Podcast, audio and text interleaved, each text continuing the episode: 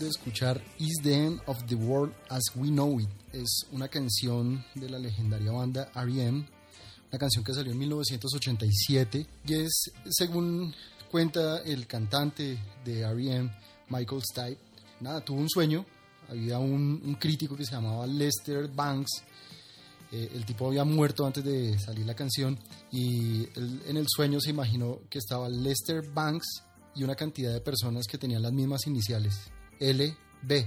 Y él era el único que no tenía esas iniciales. Entonces de ahí surge toda esta canción. El mundo eh, como lo conocíamos, o sea, como que todo va a terminar en ese momento. Habría una banda universitaria que estoy seguro que todos nuestros escuchas conocen. Y con esta canción arrancamos este, su podcast, Comarca 21 Minutos. Y Hablando hablando, de marketing, hoy tenemos un tema muy interesante. Y como siempre es una pregunta. ¿Murió el marketing? Murió el marketing. Nos acompaña de nuevo Donny Rosoff. Hola a todos. Dato curioso de la canción, eh, se puso y se, se puso de moda y se popularizó ahorita con el tema del brote del coronavirus, que del cual pues recién estamos saliendo en esta parte del mundo. En Shanghái todavía siguen confinados ya con violencia. Y pues como habla del fin del mundo como lo conocimos, pues creo que le caía al dedo a, la situación.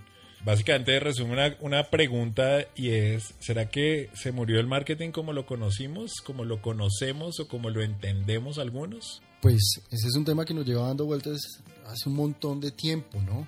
Hay muchos términos y, y este es un poco el contexto, el por qué llegamos a este tema el día de hoy. El editorial, pues. Eh, y es, hace mucho tiempo hemos venido hablando de diferentes conceptos, implementaciones, recursos, metodologías, procesos, en donde la palabra marketing está involucrada, ¿no? Entonces, eh, si algo se hace demasiado viral en Internet y buscamos que realmente sea un voz a voz, no solamente entre las personas, sino también en las redes sociales, es- entonces es marketing viral.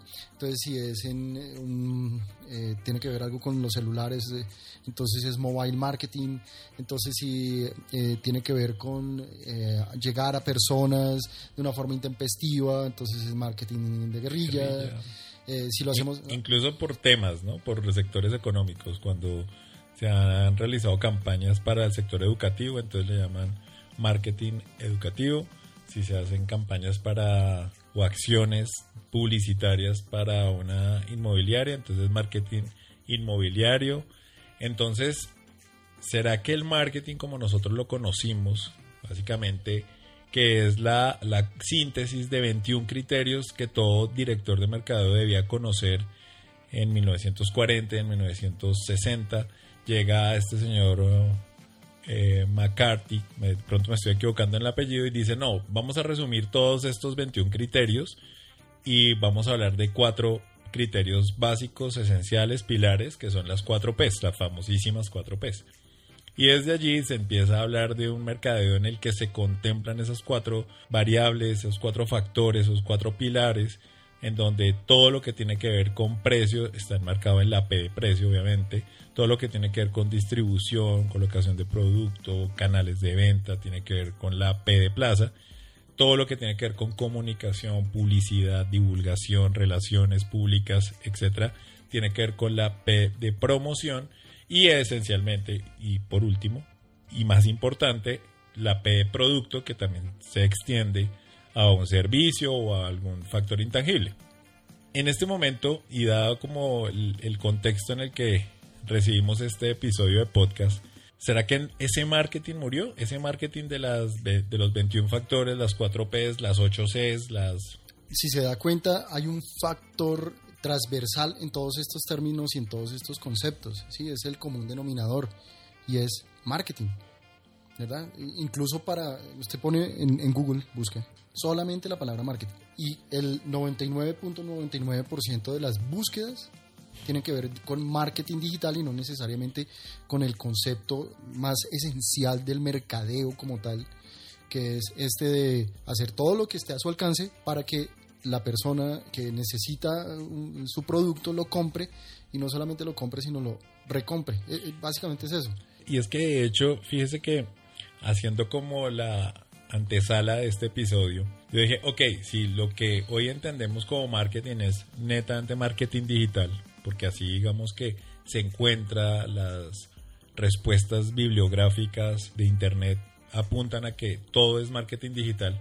Entonces, ¿cómo se le conoce a lo que nosotros conocemos como marketing? Y estaba viendo una, un- un- una página en donde lo llaman marketing tradicional que todavía funciona. Esa es la denominación, marketing tradicional. O sea, cuando uno ya empieza a hablar de factores como pricing o precio, porque esa es la otra, ¿no? También se le han venido como... Claro, sí, los anglicismos y todo estos este términos. tema de, de temas de, de- de anglicismos y nuevos términos que a veces ya los, los mismos eh, anunciantes, los mismos clientes ni siquiera que lo conocen, entienden, dominan. Pero cuando hablamos de ese marketing o ese mercadeo puro, que todo director de mercadeo y todo gerente de mercadeo debería conocer al dedillo, debería manejar y debería ser casi que parte de su quehacer diario, lo, lo llaman es como el marketing obsoleto, el tradicional. Y bueno, hablan aquí como de algunas, como algunas estrategias de marketing tradicional que todavía funcionan. Entonces, hablan del copywriting, que básicamente es escribir anuncios publicitarios, como así lo Leo Burnett en sus buenas épocas. Hacer eventos de, ma- de marketing también, eso es como tradicional, obsoleto. Y esto, digamos que esto es antes de pandemia, ¿no? Porque uno podría decir, bueno, es que ya el contacto, el servicio al cliente también está como casi que encasillado, rotulado como una acción de marketing tradicional. La publicidad en medios impresos, pues, seguramente apuntando a que los medios impresos tienden a desaparecer. Y ya, como que las acciones de relaciones públicas como convencionales, como ruedas de prensa y cosas de estas. Pero, pero una cosa ahí, vu- vuelve y juega. Digamos que todos estos son herramientas, procesos, recursos, pero la esencia como tal del marketing, que es justamente primero encontrar cuál es ese producto o servicio que debo ofrecer. Segundo, a quién se lo voy a vender. Tercero, cómo voy a hacer para ponerle ese producto o servicio a esa persona y que realmente me lo compre. Y pues darle un valor, que obviamente ese valor tiene que ser tanto económico como un valor agregado. Son como los conceptos básicos o esenciales del mercadeo, del marketing y no los podemos reemplazar simplemente con una estrategia de marketing digital que me dice, no, mira, abres una e-market o abres una tienda online, montas una página web, le haces una estrategia de SEO, le, ha- le haces un ecosistema digital y entonces por ahí vendes y ya está. No, no, no está ahí. Digo, hay que realmente conseguir el producto, el servicio, hacer análisis, correr matrices para realmente ser efectivos.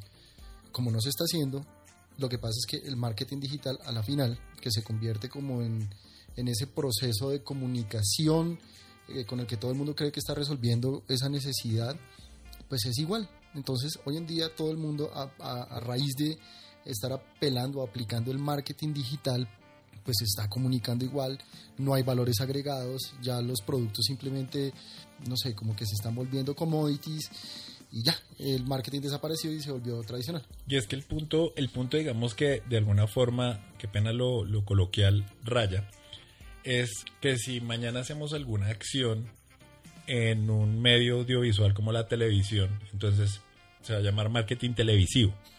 Si hacemos una cuña, entonces se va a llamar marketing radial. Y eso creo que es parte del problema.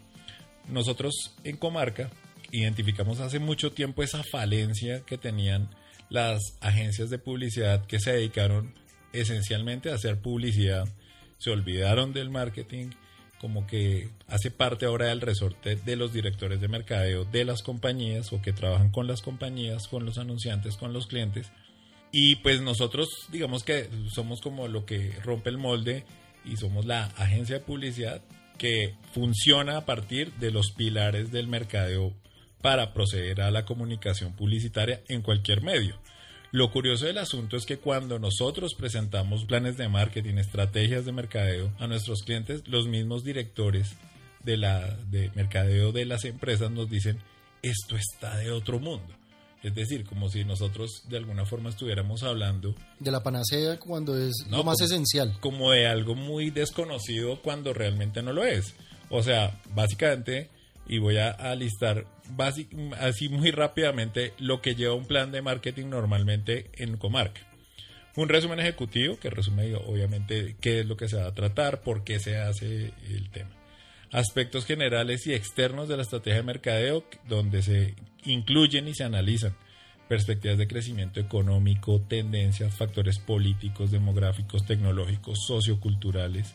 También la demanda del mercado donde se analiza el tamaño del mercado, los hechos destacados de ese sector, análisis competitivo de los clientes, aspectos de compra y uso, atributos diferenciales, análisis de los competidores, directos, indirectos, sustitutos, análisis interno de las compañías, del proceso productivo, del desarrollo tecnológico, del nivel de calidad del producto final, economías de escala, estructura de costos, provisión de materias primas, cartera de productos, canales de distribución, venta y tasa de crecimiento anual, número de empleados, estructura organizacional. Y de ahí para allá, todo lo que tiene que ver con el análisis matricial, DOFA, ciclo de vida, ANSO, la atractividad del mercado, BCG, y todo eso hace parte de un plan de marketing, que básicamente es como la Biblia de los directores de mercadeo. Pero cuando uno muestra esto, es absolutamente desconocido. Estoy de acuerdo. Usualmente, y eso también lo tenemos como política, no solamente para este podcast, sino en términos generales en, Comarca, no hablamos de nuestros clientes, pero sí de algunas experiencias que hemos tenido y hemos llegado a reuniones con directores de mercadeo a preguntar, bueno, y entonces cuál es el plan de mercadeo para este año y literalmente nos dicen, no, yo lo tengo en la cabeza, yo, yo, yo tengo el objetivo más o menos trazado, sí, el objetivo es ventas, ya La historia tiene que ver con eso, la Sí. historia de hoy. el objetivo es ventas y ya, o no, tengo que posicionar la marca, pero yo sí lo tengo por ahí esbozado, o cuando pedimos este, este plan, porque pues tiene que ser un plan como tal, nos, nos llegan con una hoja en donde tienen establecido palabras más, palabras menos, una estrategia de comunicación con un par de números que, no sé, son bajados de alguno de los eh, diferentes análisis que hace HubSpot para la- las tendencias digitales del año 2022 y ya, y eso fue todo. Y realmente hace falta toda la esencia que incluso ayuda a los directores de las compañías a tomar decisiones efectivas, a evitar reprocesos, a minimizar los riesgos, a optimizar los presupuestos, que hace parte un poco también de, las de las promesas que nosotros eh, tenemos como eh, la razón de ser del trabajo que hacemos desde Comarca. Mm, voy a contar una pequeña historia. Esta yo sé que usted tiene su historia, la historia de, de, de Donnie, pero yo voy a contar una historia muy pequeñita. Y es, eh, yo tuve hace, no sé, 15 años tal vez, una persona que trabajó conmigo en una agencia en donde yo era el director creativo. Y esta persona luego salió, le fue bien, llegó a ser director creativo en varias agencias aquí en Bogotá, en Colombia. Me lo encontré un tiempo después y me dice, no, estoy muerto el susto. Yo, ¿por qué? Es que pues, yo he venido siendo director creativo de agencias ATL, voy para digital. Yo, ajá, y pues estoy muerto el susto. Yo, ¿Pero por qué? Pues porque es digital. Ajá, no, no le entiendo la pregunta. Pues eso, es que vengo del mundo ATL y voy para el mundo digital. Y realmente me, causó ahí un choque porque le dije, finalmente, si usted es un director creativo y es estratégico y tiene como base de su día a día y de su trabajo eh, justamente el plan de mercadeo para poder de allí empezar a alinear lo que va a comunicar con lo que se tiene que, que- que lograr desde el punto de vista corporativo pues está fácil, ya lo demás es un canal, pero entonces es como si le estuviéramos rindiendo una pleitesía absoluta al canal digital y el resto se nos haya olvidado. Y, y máxime cuando hoy en día salen todos los, todo el tiempo salen nuevas herramientas, nuevos programas, nuevas formas de hacer analítica. Entonces, si uno no conoce estas herramientas, entonces se siente como, así como se sintió su amigo, como desactualizado, se siente vetusto, se siente viejísimo, siente como que uno no va a dar la talla porque le están hablando de, de otro mundo, pero a la larga son herramientas que hoy son vigentes, mañana se van a descontinuar o van a, lucir obsoletas, porque así es el mundo. Mañana o pasado mañana cuando salga, por ejemplo, esto del Meta Universe de Facebook, entonces ya todas las herramientas que conocemos y que dominamos, eh, a las cuales les pagamos incluso a veces curso, eh, ya no van a servir para nada, porque me imagino que la, que la analítica o la métrica en el Meta Universe va a medirse de otra forma, cual, de cualquier forma diferente. Y, y eso, eso es básicamente el problema, que estamos más concentrados en el canal que en realmente el fondo de el, que en la estructura. Que la estructura estratégica de- detrás del marketing. Mañana se cae internet, no sé, busquemos ese episodio apocalíptico, ¿sí? Se acabó internet, no sé, el supermodem que No, nos ya- conecta a todos ya, ya, no existe. ya no podemos hacer marketing digital. Ya no podemos hacer marketing digital, entonces se acabó el marketing. O sea, ya las empresas, ah, no, apague porque ya no, ya no tenemos marketing, entonces Eh, Entonces le propongo algo. Ese día hacemos un episodio de Murió el marketing digital. sí, hacemos ese episodio. Bueno, pero- ¿va, va con el cuento? Sí, va con la- cuento. las historias de Donny. O- ojalá sigo pidiendo mi cortinilla. Va cortinilla.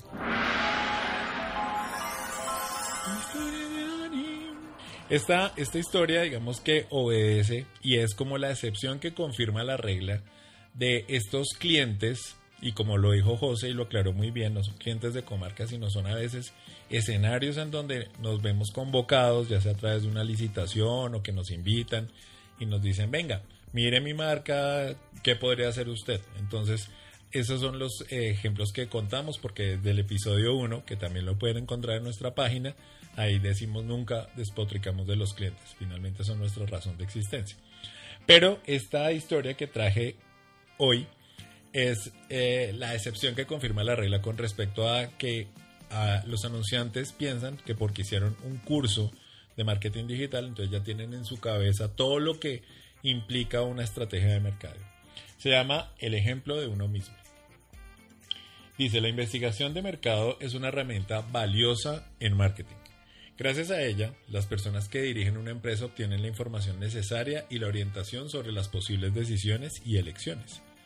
Sin embargo, puede suceder que haya alguien que tenga tan claro que su idea es genial que simplemente pasa a la acción. Richard Branson es un buen ejemplo. Cuando le entrevistaron para el libro The Company Man, dijo que todo el estudio detallado que necesitó para crear Virgin Atlantic fue una llamada, o más bien la inexistencia de una llamada. Decidí que tenía que haber sitio para otra línea aérea después de pasarme dos días intentando hablar con People Express sin conseguirlo. Esa fue toda mi investigación de mercado. Es decir, llamó a People Ex- Express, no se pudo comunicar y dijo, no, debería haber otra línea aérea. La moraleja del cuento es que a veces no se precisan grandes análisis de mercado. La pregunta para nuestros queridos podcasters es, ¿necesita realmente una investigación de mercado muy amplia para todos los casos? Ya claro, por eso esta historia es la excepción que confirma la regla. Bueno, con, con el... Porque sí lo Sí, con la salvedad de que Sir Richard tiene Sir toda Richard la plata del mundo. Va pasando por, no sé, una heladería y no le gusta el helado de chocolate, Sí. monta una heladería, digo, no tiene ningún problema. ¿no? Por, por eso es un caso excepcional, ¿no? Bueno, pero basado en ese, en ese cuento y un poco en la razón de ser del, del episodio de hoy es, aquí en Comarca estamos absolutamente convencidos de que el marketing no ha muerto. La esencia del marketing no ha muerto. De, eso, de hecho, ese es nuestro día a día. Y a veces somos un poco insistentes, repetitivos con nuestros clientes o con aquellos posibles clientes que, con los que tenemos alguna reunión, eh, un primer acercamiento y es, nosotros tratamos aquí de investigar todo, de llegar a, a- a alinear todos nuestros esfuerzos comunicativos, de marca, de posicionamiento digital, de estratégicos, de todo, a eh, los objetivos de mercadeo corporativo que tengan eh, las empresas. Si no los tienen, también los podemos desarrollar acá. Pero sí es claro, eh, y, y aquí cierro de pronto con una frase que los que me conocen la han escuchado un montón, pero y, y es una frase muy coloquial, y es que si yo no sé para dónde voy, cualquier bus me sirve.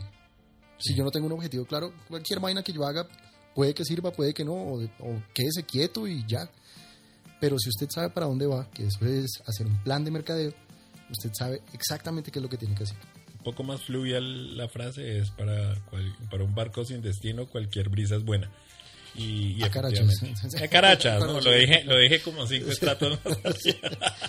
Bueno, casi no lo logramos, pero retomamos eh, los episodios de podcast de este Comarca 21 Minutos y hablando de hablando marketing, de marketing, vamos a seguir hablando de marketing. vamos a seguir hablando.